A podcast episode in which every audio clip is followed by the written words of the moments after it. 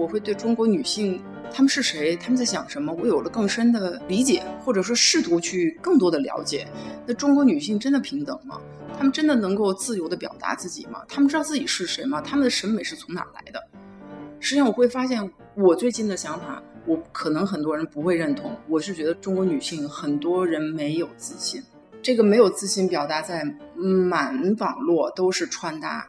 穿搭是什么呢？我今天早上我要去，不管是上班，还是去接孩子，还是去买菜，还是就去喝个咖啡，嗯，我该穿什么样？我是不是应该我最知道？啊如果你还在看别人如何穿搭，这个人高矮胖瘦跟你半毛钱关系没有。对对，我特别喜欢你这个观点，就是这种特立独行，不是在谈权力的时候是特立独行的，嗯实际上审美的特立独行，还有独立思考，这个实际上是比你谈权力可能是不是更容易一些？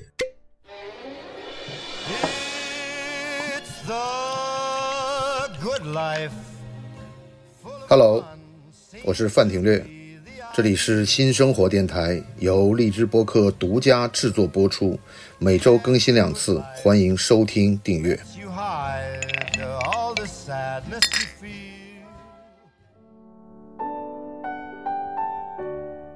欢迎来到新的一期新生活电台。我们今天对话的朋友呢是 Home Beru 的十倍设计的创始人王小佳女士。实际上就是你说到生活家，实际上我一直就对这个词儿跟你的想象就不太一样不太一样。嗯就是有些人我认为是很讲究生活，对，对他很讲究生活细节。今天我们还跟那个我们群里那朋友在讨论，北京的一个做书的一个朋友，他在大概三十年前，他引进了一本书叫《格调》，嗯，那然后这本书呢现在还在卖，嗯。但是呢有意思的是呢，那本书呢是写于美国上个世纪七十年代。嗯。那么上个世纪七十年代呢，他就把这个什么老钱、新钱、老贵、新贵这种事情给拿进来了。嗯。那然后就讲的这个老贵一般都是开这种白色雪佛兰什么之类的。嗯。实际上我们在九十年代看到这本书的时候呢，就已经觉得那是一个基于美国那样的一个环境下，产生了一系列对于衣食住行，包括一些品头论足的标准。那它可能嗯它是基于那样的一个文化，而对于嗯中国来讲，你说你现在开个雪佛兰，你说你特有品位或者特低调，大家总是觉得好像。不太大，所以嗯现在觉得就我们的很多审美的概念呢，没有与时俱进。就是比如说，你说的太对了，就是我们在互联网的时代，实际上我去我见到很多低调的，就比如说那些所谓硅谷的那些成功人士，他们可能也不是按照格调的这个方式去生活的。嗯嗯嗯这个事情已经变了。如果就是说你还那么刻舟求剑的话，我觉得可能你、你想找到那种所谓西方或者是你认为国际上通用的这个标准，我觉得这个时代已经过去了。嗯，是的，但是就是说中国有意思，就有意思在这儿，什么人都有。啊，我的好朋友的母亲，呃，那真的是说实话历经风雨的。对然后呢，你给我讲过那个、呃是是那人的妈妈？对对对，然后那人家真是就是穿着真丝炒菜的，啊，人家说我为什么在厨房就不能穿美啊？对对吧？那人家这个就是这种境界，就是说这是他的境界，不一定是我的，不一定是你的。对，但是你想想这个画面，嗯对，嗯，对我来说我觉得很美好。反正我不想说，因为我有了孩子，因为我自己三年前生了孩子以后，嗯其实我对自己的整个生活状态是有很大的变化，有这种我有这种概念的。嗯，我的那么多的真丝吊带，对您那时候出来都露大背的那种，那对对对，哪儿都露呢。不那不行，不行，那我们得我们再拿一袍子给你裹起来，滚滚滚，对吧？啊确实，你的生活发生变化的时候，但是我虽然我在家待的时间更长了，但是嗯我希望我在家人面前不是最随意的状态。我是在二十年前，呃，曾经流传过一本书，当时很火，但现在已经不流行了。啊，那天我在整理书架的时候，又找到这本书，它叫《波波族》。嗯，哦，这是一个法国的名字。我不知道是法国，但是这个作者是美国的作者。嗯波波族是布尔乔亚加波西米亚，讲的是大概两千年的时候也出现了一批互联网的这个新贵，嗯，然后也出现了一批知识分子，然后在这个科技浪潮中致富。嗯但是呢，他们呢是那种布尔乔亚的风格，然后呢穿着的是那种波西米亚的游牧的那种感觉，，它有那种不羁，对，那种但是又有那种精致，对对对对，就好 像实际上。他认为可能像乔布斯这样的，就是说，好像平时就是牛仔裤、高领衫，嗯嗯嗯。然后穿一球鞋，然后戴一眼镜，但那些呢，看的就是一个特别好像波西米亚或者这种，但是质量都非常非常好，高品质。非常高品质，而且可能他买一个桌子，看这桌子看的很一般，但是这个风格很粗犷，但是你仔细会发现，只是一个号称多少万年前的木头怎么给嗯。它刨成的，嗯。就反正他们那段时间流行了这样的一个风格，而这个风格呢，我一直好像很遗憾的就是没有在祖国大地上看到有这种。那我觉得我看到的一部分人群啊，他不是一个，当然，这可能创意人群里面会多一些。也不是我、啊我想讲的是一个比较中上产阶级的啊人群，他虽然不是真的这种波波族。其实中国没有太多波西米亚的风格，没有，没有，没有，然后呢，就包括中国的少数民族的那些元素，其实很美，但是不是一个主流。我是它永远不是一个主流我可能我对时装，我我觉得我是一个很很粗浅的门外汉。我是觉得是不是 Kenzo 有一段时间有一些波西米亚的呃感觉，Kenzo 一直算比较波西米亚但现在好像也变成了一些特别水大流的这种街牌的感觉。如果你想在这个环境中生存下去，这就是我们刚才说的，就是大同化，全球大同化。但他以前我看他当时、那个、更大胆，对。然后颜色呀、料子啊，都是那种特别游牧的感觉，但是那种你看着就一种就是一种野性的样子。而且是饱和度非常高，对对创性非常高。对对对然后你看到你就觉得好像，哦，嗯嗯嗯，有点像看春晚。对对，但是但是他找的那些模特呢，又非常棒对对对，嗯但是现在当然了，就是可能他的整个高铁贤三这样的离去啊，或者是他的整个的风格的变化，可能也是随着现在的他认为的主流市场在靠近。但那一段就是他刚出来那一段时间，我看那广告，我都觉得特别惊讶，就觉得你不觉得那个年代的广告，每一支广告都会很入眼吗？就是都会，哎，你看这个 image，你会感到了一个故事。尤其是人，是咱们最棒的仪器就是眼睛，嗯，这是咱们五官里面最精密的仪器、最发达的东西了，对对对对所以刚才你说到看书，为什么看书你会要看，要用眼睛看？对因为到你脑子回路的过程是不一样的，和你听到是完全不一样。还有时候你或者 iPad 上看到的一个文章，的那是图片，那是图片式输入，它不是文字性输入，所以它对你大脑回路的刺激是不一样的。所以那我都不认为在手机上看书叫看书，不好意思，Kindle 可以算一半儿。对，但是当你很喜欢看内容的时候，实际上你有的呃对对对你有的时候会忽略因为有些文章，我是觉得虽然这个信息大爆炸的时候有很多垃圾，可是真的我也很喜欢，尤其是咱们群里分享的很多的书有深度的对对对对对。呃文章，对。确实你是找不到书来看的。对，那就是大家嗯靠这种好像呃笔记啊或者什么在嗯。阅读。但是我的意思就是说，上个世纪的那些特别璀璨的视觉的作品，嗯，是不是基于我们那时候太贫乏，或者是基于我们那时候的物质太贫乏了？就是我们那个时候特别需要，饥，反正有这个我们就会特别的去像拥抱像一。个饥饿的人扑到面包上一样，嗯就有这种感觉吗？我只能说，对我的这几年的经历来说，因为我们的品牌是一个以色彩为表达方式的，对嗯，那很多人都能够一眼就看到，哦，你们的颜色真丰富，嗯呃，可能这个跟我的个人工作经验有关，因为我以前热爱珠宝，也做珠宝的工作，嗯，宝石这个东西，我一直觉得是世界上非常神奇的东西。没错它没错对吧？几亿年，哎，嘣，在你面前出现了，不是说我用一个探测器我就能找到一个我想要的宝的石确。的确的确，那它来了，它有它的，它比你牛逼多了。对对吧？可能你或者你孩子带着一颗宝石，可能也就属于你们一辈子两辈子。对就算皇室的珠宝，可能也传不过三辈子，对吧？他带了多少的故事来，没错，对吧？你能不能够带得住它？这特别有意思。嗯所以我选择的材料，我们在选择这个颜色的时候，都是用宝石的颜色。我喜欢这种宝石的色彩，那种光泽。嗯而且珠宝，珠宝实际上珠宝就是宝石用人的精巧设计加上匠人工作，把它变成了我们认为是属于人类和大自然结晶一起合作的一个杰作。那我希望我们的每一个产品，再小的产品，再小的细节，都要有这种像珠宝一样的工艺。嗯就我对细节非常挑剔，所以我们也不可能是一个工业化的牌子。懂你意思。很多人就问我俩问题啊，说你还活着呢，然后要不然就 还赚钱了吗？啊 就我的回答只能说我们还活着，啊然后我们还在探索，我们还没有赚钱，但是我们这四年学习的经历非常让我们满意，我觉得我是满意的。啊因为我看到了很多以前我的工作中看不到的东西，包括比如说你会想不到的，我会对中国女性她们是谁，她们在想什么，我有了更深的理解，没错。或者说试图去更多的了解。那中国女性真的平等吗？她们真的能够自由的表达自己吗？她们知道自己是谁吗？她们的审美是从哪儿来的？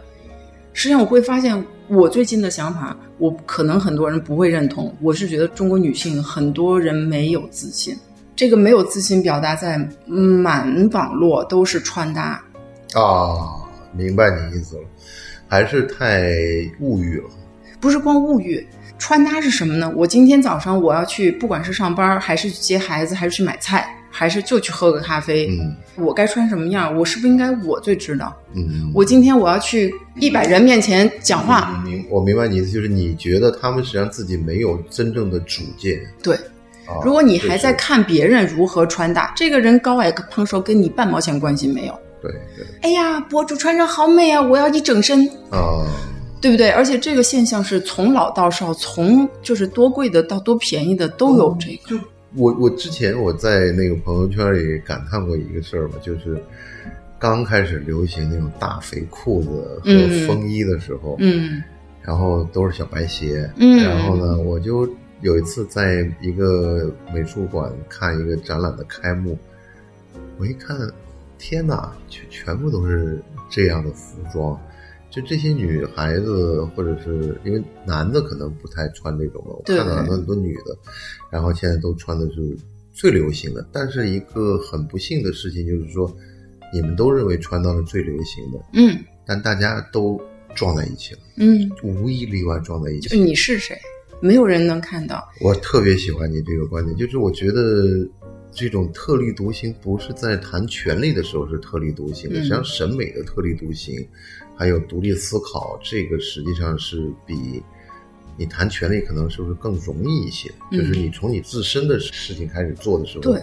比如说，我就喜欢这么穿，我就喜欢这个调子，我不希望就是穿一个什么时髦的，对这是现在今年最潮的潮牌，我也要穿。因为你可以看到很很尴尬，就是那会儿那个小绿的那个是阿迪还是哪个牌子出那个小绿边儿的那个球白球鞋出来的时候，嗯后来我在地铁上一堆人 全穿一样的鞋，就是说大家都去买认为买不到的一个东西，我觉得好像就是个性慢慢淹没掉了。个性没有被找到，呃，就是啊，你的意思说就是它还不存在淹没的问题，它连找到没找到出现都没有。因为我认为女性应该在三十岁之前，你想怎么穿怎么穿。没错，没错，你穿的错越错越好，因为说明你学费三十岁之前交完了。啊，对，你三十岁之后还不知道穿什么好看，什么颜色、什么款型，自己的那些薄弱环节该怎么挡。你讲的时候，我突然脑子里冒出了一些，就是我一直不喜欢看到的这些画面。我现在看到满街的人就穿着这个瑜伽裤，就满街在走。我是觉得这个瑜伽裤的确是很舒服，因为尤其是某牌啊，不哈，是 就是 Lululemon 嘛，这个就像以前大家都很喜欢穿那 Under Armour 一样，但是嗯我我是觉得是不是还是要分一些场合，比如说你去瑜伽馆健身的这个路上，你这么穿也就罢了，反正就是你在锻炼这可能没时间。但是我好像看有的就是晚上看着上班都穿一天了。对，上班或者晚上出来一什么 夜生活夜店也这么穿，然后你会觉得真是需要这么暴露吗？嗯，这个呢，因为可能你不是女生，啊因为我本人也体会了 Lululemon，我就明白了为什么他们对 Lululemon 这么疯狂。了，啊，因为他真的会把你包的好好的，就给你包瘦两圈儿吧，差不是，多。但是但是呢，这就是，你需要这样，这就是一个自我催眠，这是一个大家现在越来越擅长的自我催眠。嗯嗯，所以其实他们已经不再想说，呃，这个是不是符合礼仪？说实话，这有点不雅，要我嗯要我感觉嗯不雅嗯。然后每件衣服有它属于的场合，场景对吧？这英语讲 etiquette，就是啊讲这个礼仪是在对的地方穿最对的衣服，做对的事儿。没错没错，那中国这个 etiquette 已经就消失了很久了，我们现在刚慢慢的又从。呃，各种昂贵的礼仪课去学起来，对对对对结果但是没有辨别的能力的时候，是。一有一个风潮，马上哎，他穿他，那我也穿，然后他这样我也可以配，但确实这个不对，就是没有自己的一个判断能力。我觉得你刚刚讲的这个讲法，就是说审美的这种独特性和特立独行，嗯。实际上我觉得还是非常的重要的。就是你刚刚讲的一个现象，就是那么多都在谈穿搭，嗯这个实在是我以前从来没想过。就嗯我现在突然就明白，就是说。是因为有这个市场，所以大家这些网红也好，UP 主也好，他就会一直在拍着给你看我怎么穿搭所有的品牌的钱也都砸进去。啊。啊、有的人很天真的认为，哎呀，博主天天都有新衣服，哎，你每次搭的都那么好，那当然了，所有的都是人家品牌花钱付的，好吧？啊，对对对对对对对。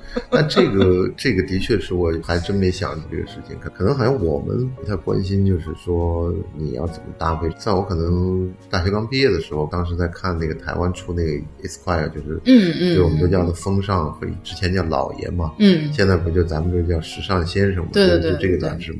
实际上那个时候他也在教时尚，当然那个时候教搭配的话，可能没有现在这么直观，因为现嗯，在、那个更多的是文化在里面，呃有审美在里面。互联网的一个最大的作用就是去中心化。它所谓去中心化，就是人人都可以当主播，嗯人人都可以当一个。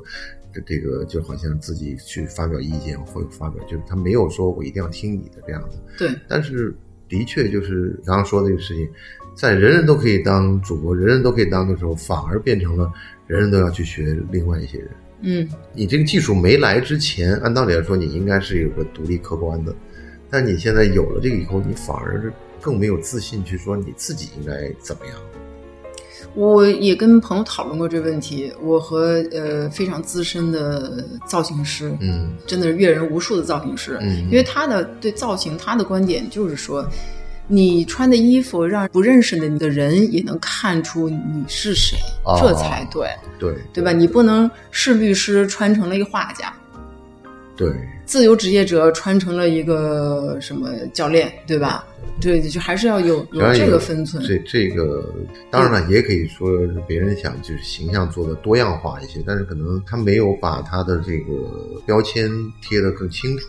我们说衣食住行啊，呃，大家关心的还是穿衣服，嗯，但是我们想做的家居实际上是住第三步了，嗯而且我们是还有旅行，因为我和我的合伙人我们一起。嗯，大概十几年前，我们去非洲、去帕劳、嗯。去这种地方的时候，发现在中国买不到相应的度假服，啊，对，没有地方买，就没这概念对吧？如果奢侈品的话，它出的 Cruise 系列是针对美国人的，美国的圣诞节假期。它它就有一个这样，就是形容假期的概念，它就是说把你从床上带到海滩上，这是一家居服的一个特点。另外还有一个就是说，呃，你要把这个床上用品的私密性和性感的效果，以及易用性和多功能性之外，那还要强调这种所谓舒适性，但是他更觉得你像一个好像假期英雄，他称为假期英雄，就是说嗯。他直接可以从酒店的房间到餐厅，餐厅到海滩，海滩再到晚上的舞池，它都可以适用的这样一个假期的一个概念。对。对对对，但是而且这个呢，就又是另外一整套的 etiquette，就度假 etiquette。对。那度假的时候，我早餐的时候，实际上如果你去一个呃比较国际化的酒店，那早餐大家已经在争奇斗艳了，嗯，那不能像咱那个还穿着房间里面的一次性拖鞋就去吃饭了。啊，对对对吧？对，对那早餐已经是因为我是公众场合，一定是要对得起别人，对得起自己的。没错。呃，然后呢，我比如说日落或者是个游泳池边，对吧？我一定会有个袍子，对，然后喝个鸡尾酒，看日落，然后到晚餐的时候，我会换一个比较正式的，嗯。但是不是在城里参加晚宴的时候那种拘束的礼服，嗯所以这个都是我们考虑到的，我们觉得是有这个需要，因为我们自己有这需要，所以才做的度假我的一个朋友当时给我讲，他认为礼服市场嗯。是一个非常好的市场。他嗯。谈这个原因是因为他讲的，呃，这种晚礼服嗯。实际上是不可能穿很多次的。对的，那尤其现在微信时代，对你拍了一张特别棒的照片，你不能再穿第二次了，，对这是嗯一个原因。另外一个原因，讲的你穿晚礼服那个场合去的人，基本上也会是在你另外一场去的人基本上是一样的。对的，对的，他想的晚礼服这个生意好，就在于说，这些人就是要准备好多套晚礼服，因为嗯他要不停的换，不停的换，不停的换。对那他如果不换的话，他就是这么一件的话，嗯。那大家就觉得您就是 对，就一件，那也不会，说实话，他是当时是从一个生意的角度去评估这个市嗯场的潜在消费者有可能发生消费的一个背景，就是说，你从基本的人之常情上面来想，你都不太会去说。就这么一件，穿一个社交季全这么一件，这是不可能的，对吧？他讲的就这个机会会多一些，对对对嗯，而且说到这个礼服，呃，也牵扯到就是我们做家居服的时候，我们专门有这个在家里面嗯待客，实际上这是另外一个场景，这是一个完全不同的场景。在西方有很多这种，在其实在中国也有，就像你刚才说的，呃，那位门口有很多拖鞋的大哥，嗯对吧？他实际上就是一个社交达人，他在家里面要招待很多朋友。对对对，那一般来说，如果比如说我是女主人的话，我在家来了很多客人，我应该穿什么呢？嗯，我肯定不是就穿个袍子了，对对吧？？而且我肯定也不应该穿一个紧身的、裹得紧紧的晚礼服裙，对吧？穿穿 lululemon 吗，那绝对不行。而且我觉得，如果你是女主人，你肯定也不能穿着丝绒运动服出场。啊，对吧？那样对客人也不太尊敬，人家是打扮的很美的来的，啊，这是一个互相的礼貌。那么其实应该有这种宽松一点的、飘逸一点的，又适合家居的环境，嗯。但是又足够隆重的衣服。其实它也是家居服里面的品类，所以其实这个在家的环境中包容了很多不同的衣服，不是只有纯棉睡衣。啊，对对对，这个蛮有意思。就是上海就特别会有这样的，到了冬天你会经常看到，就穿着纯棉睡衣加棉加棉加棉睡衣的那个中年阿姨，就带着卷发器就出来打豆浆什么之类的了。嗯这这个也是一个很周星驰不，这个就朋友们经常谈的所谓烟火气。嗯然后我觉得这就是生活的气息啊，嗯就这样吧。是这种气息，呃，如果说完全说的周星驰就是收租婆那个形象。收租婆，点解霎時間會冇水呢？那个是我也想要，人家的那个睡衣很美的呀，啊，你要注意一下，也是有花边的，而且是嗯长的、啊那种，对哎吧，也是很得体的。人家出来喊收房租啦，啊人家也是很得也体也也的。挺也挺理直气壮的。你今日再唔交租咧，我就燒你個鋪頭！燒燒咩啊？燒就唔使交租咧，屎忽鬼！咱们聊这么多，你嗯介绍一下你的这个团队是怎么样一个情况呢？是你和你的搭档两个人，然后你们现在两家店还是几家店呃，我们从两人小作坊开始，四年前啊？在上海，然后现在呢，我们在上海工作室有十几个同事，对在宁波有家店，啊然后我们现在是三位合伙人，我们就可能三个女人一台戏，我们这三个女人各有绝技吧。各怀身怀绝技，蛮好的，蛮好的。对对，你这个爽朗的笑声非常能鼓舞我们的听众。因为我我是觉得，十倍为什么你当时要叫十倍呃，时时光如珍贝，啊？跟你那个宝石的概念是对很贴切的。因为英文叫 home bijou，就是实际上意思就是说 home and home away，you are the bijou，就是在家还是在路上，你都是那个最珍贵的宝石。啊，嗯我是觉得，呃，很多年的奢侈品工作下来，什么是最奢华的？实际上是让人难忘的时光。没错，人的经历过程，对，其实并不是哦，你买那一千万珠宝的那一刻，或者你穿上一百万定制那一刻，不是，而是你穿着它，带着它，可能跟有一个人共舞，或者你看到了一个晚宴现场有多么多么的美，对吧？或者你就是穿着牛仔裤、T 恤衫，带着一千万的珠宝也不用带珠宝，啊，可能你我们走在共同富裕的共同富裕的路上，对，但是可能你就是听了，要像我，我最近不知道为什么特别爱俄罗斯音乐，然后啊我一很听忧郁、很阴霾的感觉。不，我觉得不光是那个，啊我觉得这个民族太强大了。然后我老公这一年都在读俄罗斯文学，啊，那那那个是真是，这是我爸爸最爱的这个，就是因为他们那一代年轻的时候，俄罗斯文学，屠格涅夫的，对还有这个托斯托耶夫斯基哎呦，给他们对给他们大量的这种好像生精神力量生活上的一个一个充实感。对对，我戴着耳机听拉赫玛尼诺夫，啊就经常会听得泪流满面。这这这很棒，这很棒。我觉得这个，呃，我是因为前段时间在做那个读书节目，就读了那个王朝的四个女嗯儿那个嘛嗯，对我那本书还在一半儿中。对，那个实际上 那个书呢，也罗曼诺夫四姐妹对，嗯。罗曼诺夫呢，实际上是一个很矛盾的，就是他外表看上去是个非常残酷的一个君主，嗯，然后呢，他在家里面呢，就是一个实际上是一个很很好的老公，很好的父亲，对对的对，嗯。但是整个历史的结局呢，也是非常残酷对，呃，这本书的特点呢，就是他拿了无数的细节，通过他们之间的通信，嗯。还有日记，因为他们经过了一个皇朝更迭的这个年代之后，这些东西很多东西找不到了，后来嗯。慢陆陆续续又找出来，然后这个作家呢。并没有用那种我们惯常的手法去把那个血淋淋的那些历史给描绘出来，嗯。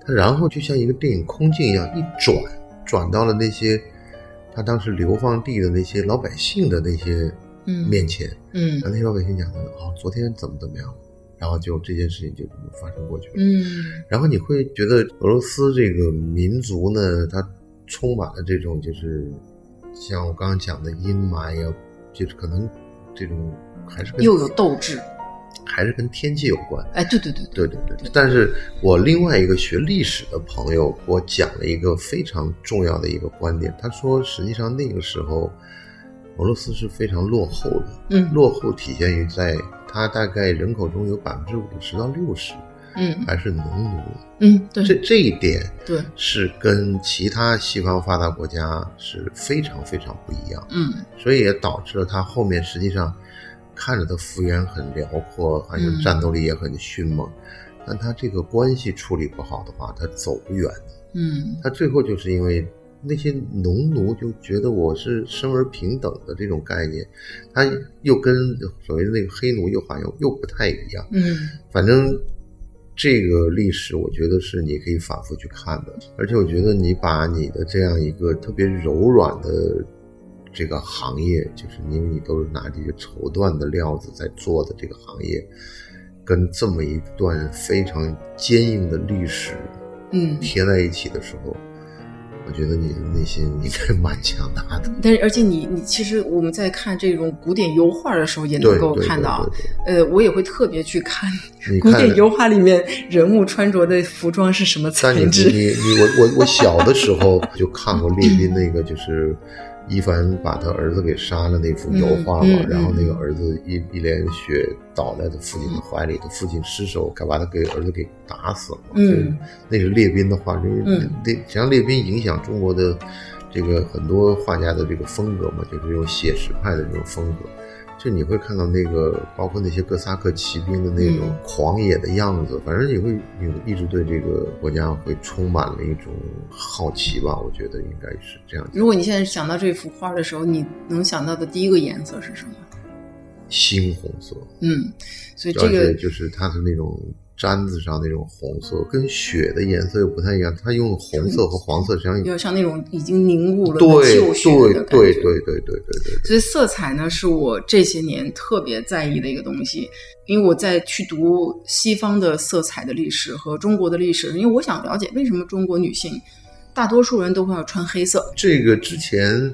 呃，一位嘉宾讲过，黑色在西方也是丧服的颜色，嗯但是经过像日本的这些设计师之后，嗯他就把这些黑色给赋予了另外一种意义，嗯然后就他们那一系列基本上全是黑颜色的衣服嘛，对吧？但中国的，起码我接触的这些课程啊，嗯他们不太接受日本的服装。对实际上他们的影响来自于这十几年的，就是白人文化。